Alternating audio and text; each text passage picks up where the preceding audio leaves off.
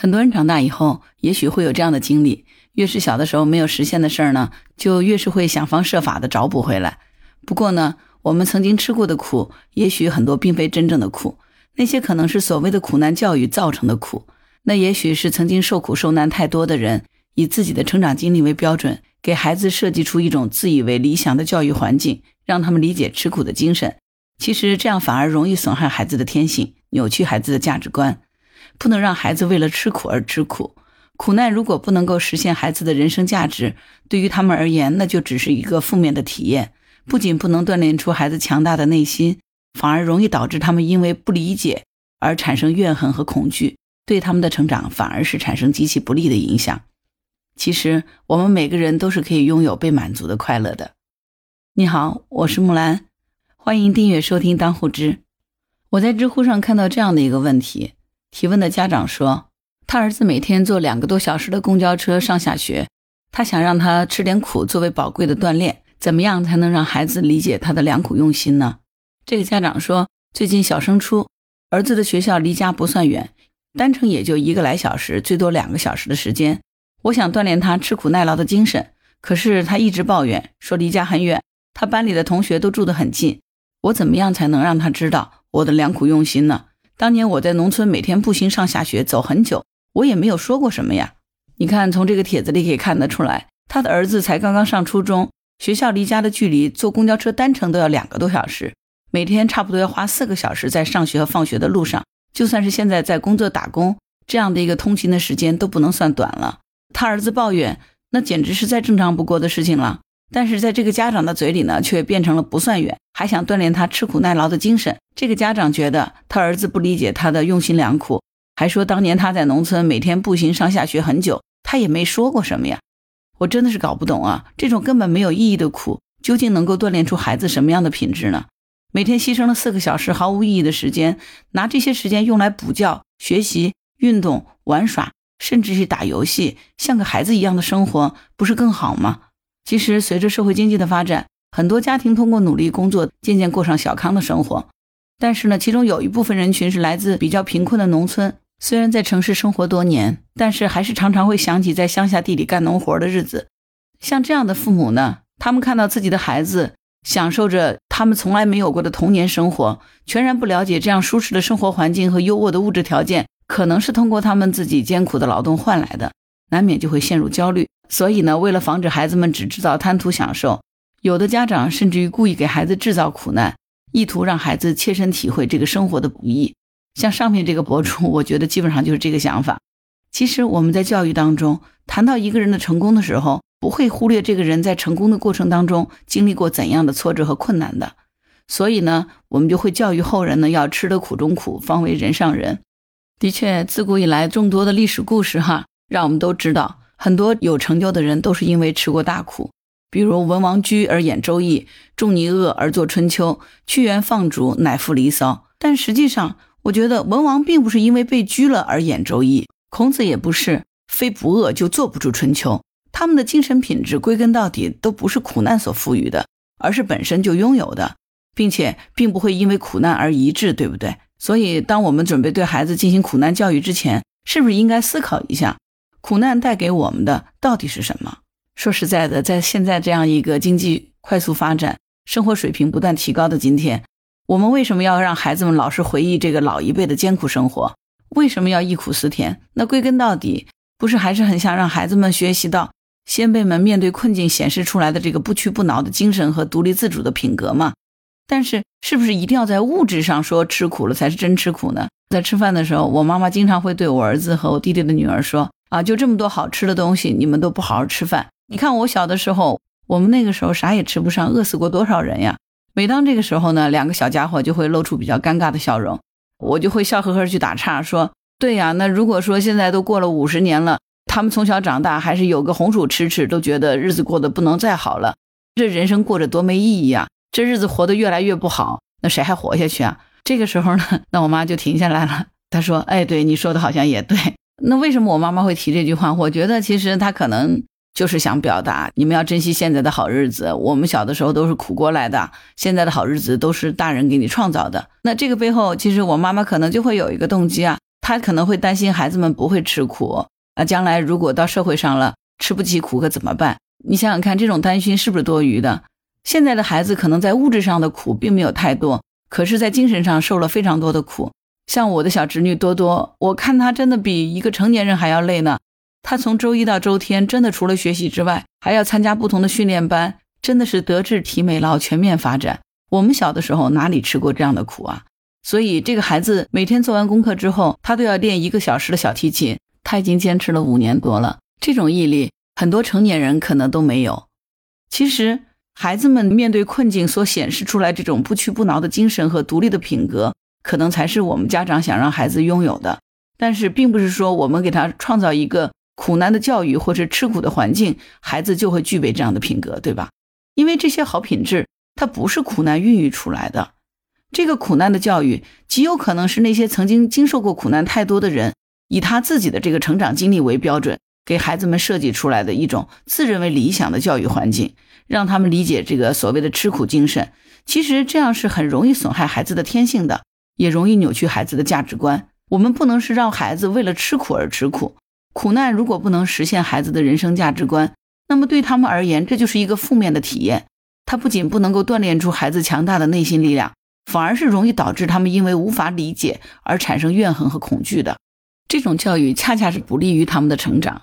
其实，对孩子的教育不应该是倡导忍受苦难。而是要引导孩子自主的选择，通过劳动和努力付出，争取自己的利益。你与其让孩子去体验苦难，还不如在日常生活当中培养孩子自己动手、独立解决问题的习惯。所以，知乎的这个帖子一经发出来以后呢，评论区里面点赞最高的回答就一针见血地指出了这个家长问题的所在了。这个叫老贺的博主说：“为什么总是有人搞不清楚吃苦和受穷的区别呢？”这个题主你也是一样的，吃得苦中苦，方为人上人。但问题是什么叫做苦啊？坐两个小时的公交车，乃至于说忍饥挨饿、酷暑严寒、人后算计、人前白眼，这些其实都不叫苦，这个叫穷。很多穷人以为自己在受苦，其实只是在受穷。受苦是有用的，受穷一点用都没有。受一辈子的穷，最后可能还是会穷，一直穷。就算你让你的孩子坚持坐十年的公交车，也不过就增加了不到一万小时的乘车经验。这玩意儿要是有用，那当年那些售票员下岗之后就不会找不到工作了，那叫什么苦呢？我觉得这个博主说话可真是一针见血，对不对？其实认准一个目标，不管别人如何怀疑、否定、讽刺，自己从不放弃、从不动摇，咬牙坚持，这种叫苦。为了实现自己的目标，放弃娱乐，不刷剧，不玩游戏，不参加没有意义的社交活动，不做没有价值的消费，坚持自律，坚持向前，这种才叫苦。那这种苦呢，会让人变得越来越强大，吃这种苦才有意义。可是太多的人宁可受穷，也不愿意吃这种苦。其实现在很多家长的问题就在于错误地定义了苦难的价值。真正有价值的苦，是一个人为了达到目标，不惜排除万难，熬住寂寞，自发的甘愿忍受的苦。而毫无意义的苦，根本就不会对一个人的成长起到任何的作用。苦难就是苦难，根本不会变成资本。强行让孩子为了吃苦而吃苦，不仅不能够锻炼出孩子美好的品质，反而容易在他们心中种下匮乏的种子，极大的影响他们的成长和发展。你觉得呢？对此你有什么想法？欢迎在评论区留言。我在网上看到一个网友讲他自己的经历，他说从他记事起呢，家里面父母就一直跟他灌输家里面很穷的这个观念。在读高中之前呢，很少有过零花钱。读高中住校的时候呢，一个星期会有一百块钱的生活费。他妈妈会把他一周早中晚吃饭的钱一分不差的都算好，甚至于说他父母还说过学校吃肉太贵了，让他每周回家使劲的吃，然后包括坐车的钱呢就一起给他，让他过这一周。当然这只是一个方面，只是想说呢，他的父母让他觉得他们家实在是太穷了，他父母就一直跟他说要好好读书，脱离这种情况。他今年刚刚大学毕业，从小在这样的压力之下呢，念书还算挺用功的。但是他心里头一直有一个结，觉得自己家里很穷，总是感觉低人一等，唯唯诺诺的。最近他去面试了一个工作，参加了一周的培训，在培训的中途呢，就有很多考核人员对他说，感觉他很不自信。但是这个网友说，他真的不知道从小到大有什么能够让他有自信的呢？这种苦难教育一直陪伴他到了高中毕业，上了大学之后呢，他自己兼职有了一些好转，但是呢，他心里头一直对这些事情有一个结，他能够感受到父母对他们的爱，可是他现在还是接受不了他从小接受的这个苦难教育。他希望他自己的童年能够更加的开朗活泼一些。其实呢，家长盲目的给孩子制造这个苦难的，还有一个副作用，会让许多孩子在长大以后报复性的补偿自己童年缺失的快乐。也就是说，那些在小的时候没有被满足的这个愿望，成年以后就要加倍的补偿。但是你不管补多少，好像都补不够。这个就是一种内心深处的匮乏感。前几天不是有这样的一个话题吗？大家都有过哪些童年报复性的补偿行为啊？我有一个学生，他大学毕业刚刚参加工作那几年，对于买新衣服就有一种近乎痴迷的喜爱。用他的话讲呢，就是我永远都不要穿旧衣服，旧衣服似乎就成了他的心结了。因为在小的时候呢，他永远都要捡兄弟姐妹的这种旧衣服穿，那些旧衣服上呢有怎么也洗不掉的这个汗渍和泛黄的污渍。他曾经试图想要一件新衣服，但是被妈妈狠狠地骂了一顿，从此打消了念头。瘦瘦小小的他，套着那些不合身的衣服里面，非常自卑地度过了整个童年和少年时代。上了大学以后呢，他每个月的生活费只够吃饭，于是呢，他就不停地打工，有的时候甚至于旷课去接一些小时工的工作。什么京东白条呀、花呗啊，永远都是在欠款的状态。临近毕业的时候呢，他实际上带着一身欠债走进了社会的。在工作的前几年，他也是标准的月光族，就是停不下来的买买买。其实他真正需要的并不是那些新衣服，而是要填补他内心那些因为贫穷而留下的自卑。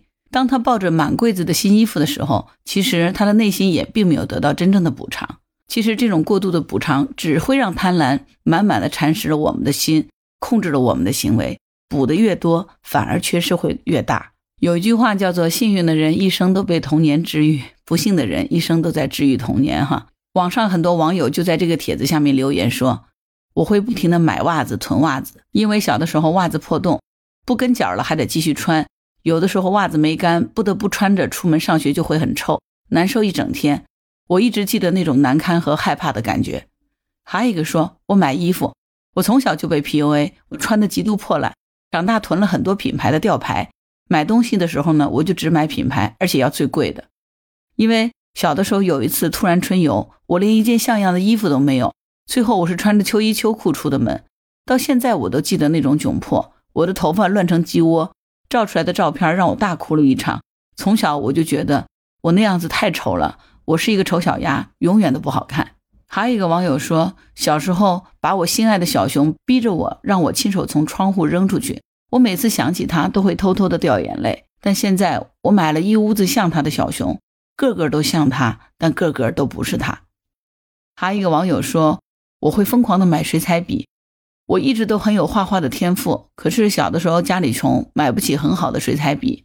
每次上美术课，看到其他同学的。三十六色，甚至是七十二色、一百零八色的水彩笔，我就羡慕的要命。上画画补习班的时候，老师不带我去写生，因为觉得我穷。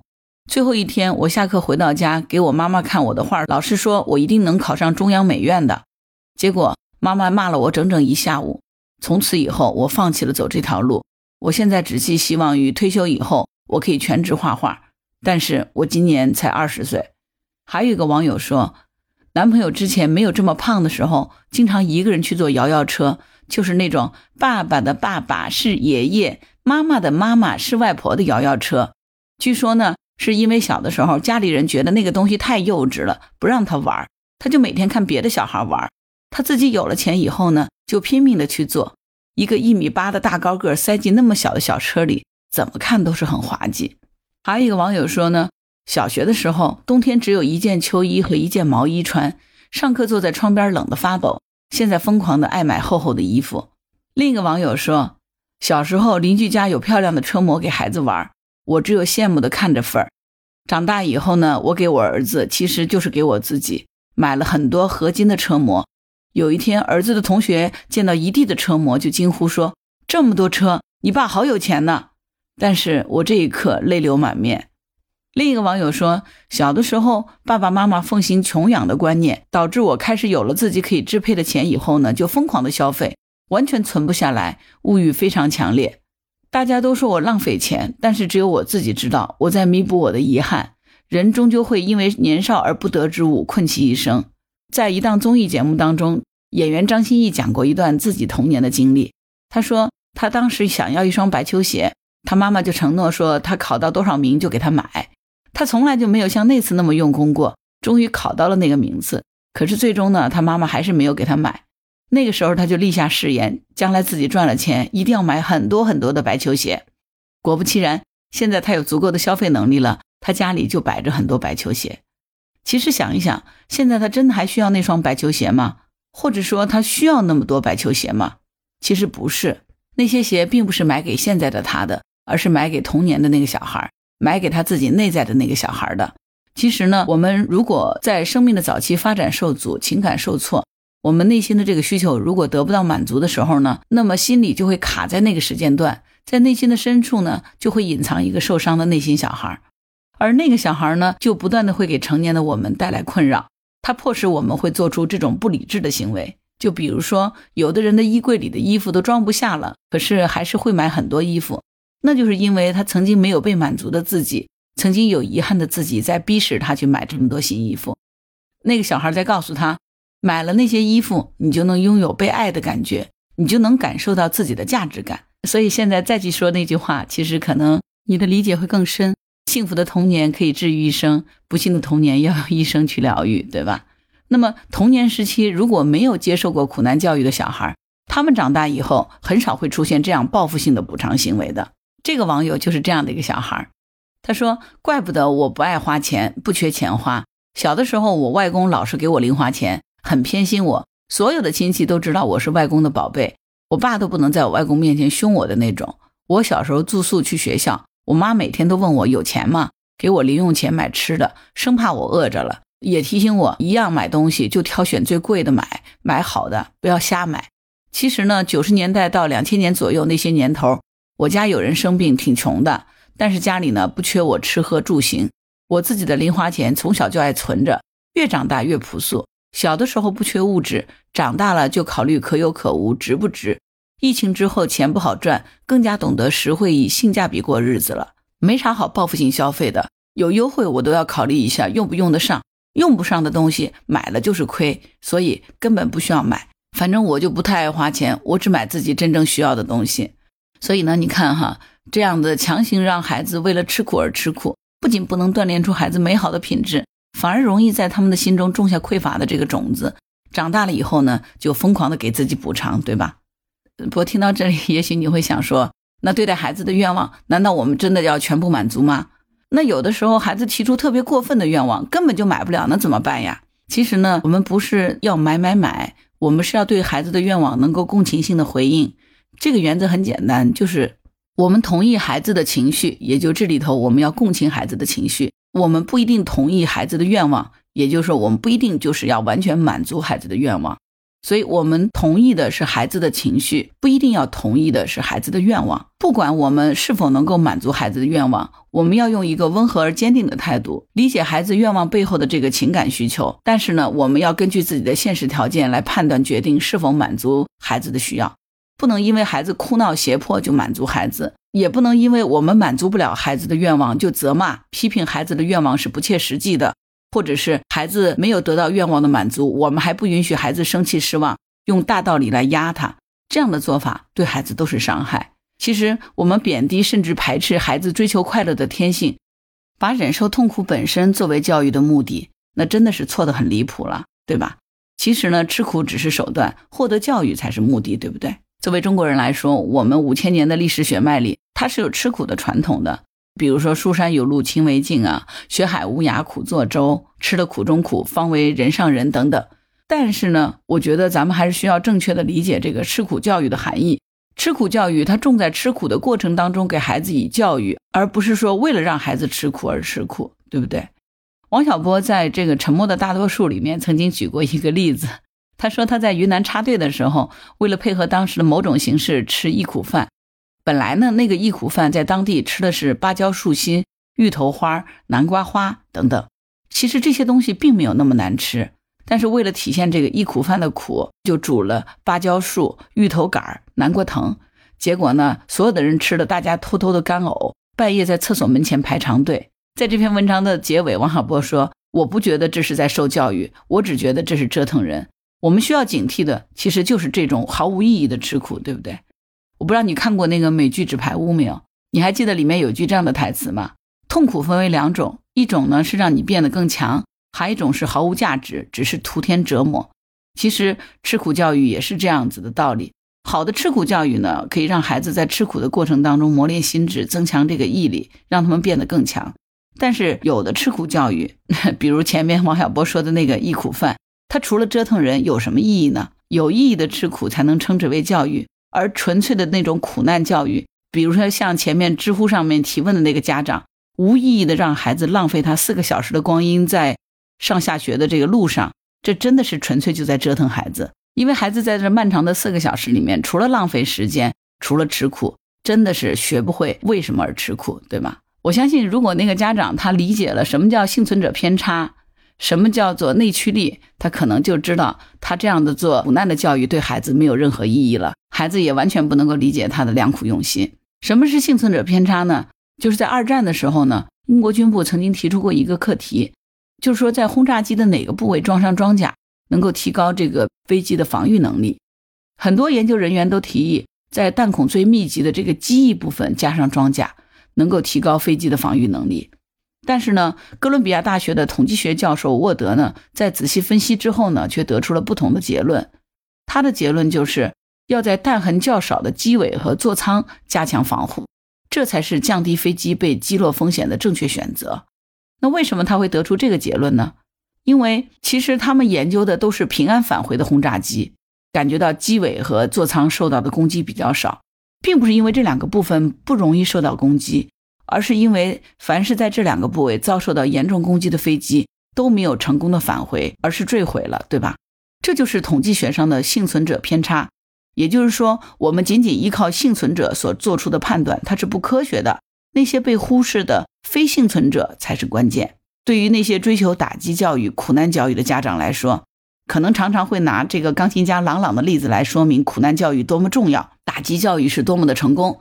但是他们看到的可能只是那个功成名就的郎朗在台上神采飞扬的弹奏，可是他们没有看到的是千千万万没有能够成功的郎朗们。因为家长们这种残忍的苦难教育，他们在童年的时期就被彻底的毁掉了，对吧？至于说内在动机，我们可能很多时候都希望孩子能够自主自律的去学习，那这个就需要孩子有很强的内在动机。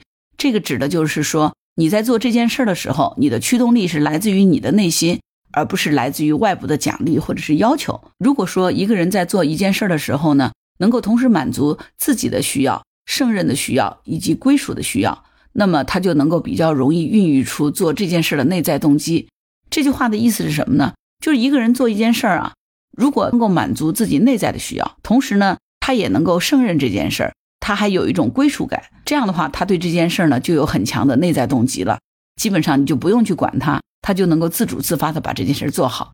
所以，比起让孩子去体验这种苦难，真的不如在日常生活当中，我们引导孩子去发掘自己内心真正的兴趣所在。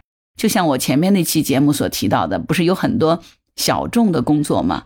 其实，也许那些小众的工作并不是符合大众的口味，但是它可能真的符合从业者内在的心理需求。所以，当孩子是为了自己的目标，不管多难都咬牙坚持，你觉得这是不是就是你的苦难教育所希望孩子具备的自律的品质、坚韧不拔的品质呢？就像我在上期的那个小众的职业节目当中，有一个叫幺三幺三九八四。F B S 二的网友他的留言，他说：“放弃大众化的内卷职业，找到感兴趣、适合自己的细分小众领域，兴趣会让你走得更远。其实工作和学习和人生都是一样的。就像前两天特别热炒的零零后开始自主的加班了。其实零零后并不是按照领导的要求去加班的，他们是自主加班的，因为他们是为了提升自己，为了把这个工作做得符合自己的要求和满意，他们才加班。这就是内驱力的体现。”从这个角度来说呢，零零后应该不太接受过苦难的教育，对吧？所以，当我们真正能够为了自己的目标，不管多难都咬牙坚持，能够主动吃学习的苦、自律的苦、成长的苦，这才是真正有价值的吃苦。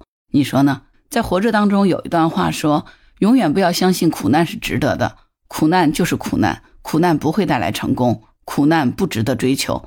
磨练意志是因为苦难无法躲避。”真心的希望那些被盲目的苦难教育所霍霍的孩子们能够少一点，再少一点，这样子才有希望。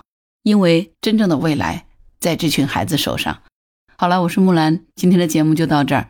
前两天平台做了个活动，奖品是 VIP 季卡，中奖的人是我是的小丸子听友二六二九三六七八五宇智波爷奥奈我和只羡繁花月亮宝宝北北马向葵听友六九零二二三幺七萌宝学艺亚东二幺九听友二三八九六零零二二淼淼是小锦鲤似是而非。白羽跳珠乱入舟，小小耳朵真可爱。悠扬的奶盖，恭喜以上听友 获得了 VIP 的季卡奖品，我已经私信给你们了，请记得一定要在十二月三十号之前去兑换。谢谢你们对木兰的支持和鼓励，希望你们继续关注、订阅当户知，谢谢各位。好啦，今天的节目就到这儿。如果你有什么想法，欢迎在评论区留言。如果你喜欢木兰的节目，欢迎订阅当户知。如果你喜欢木兰，当然也可以加入木兰之家听友会，请到那个人人都能发朋友圈的绿色平台，输入木兰的全拼下划线七八九就可以找到我了。好了，今天就到这儿，我是木兰，拜拜。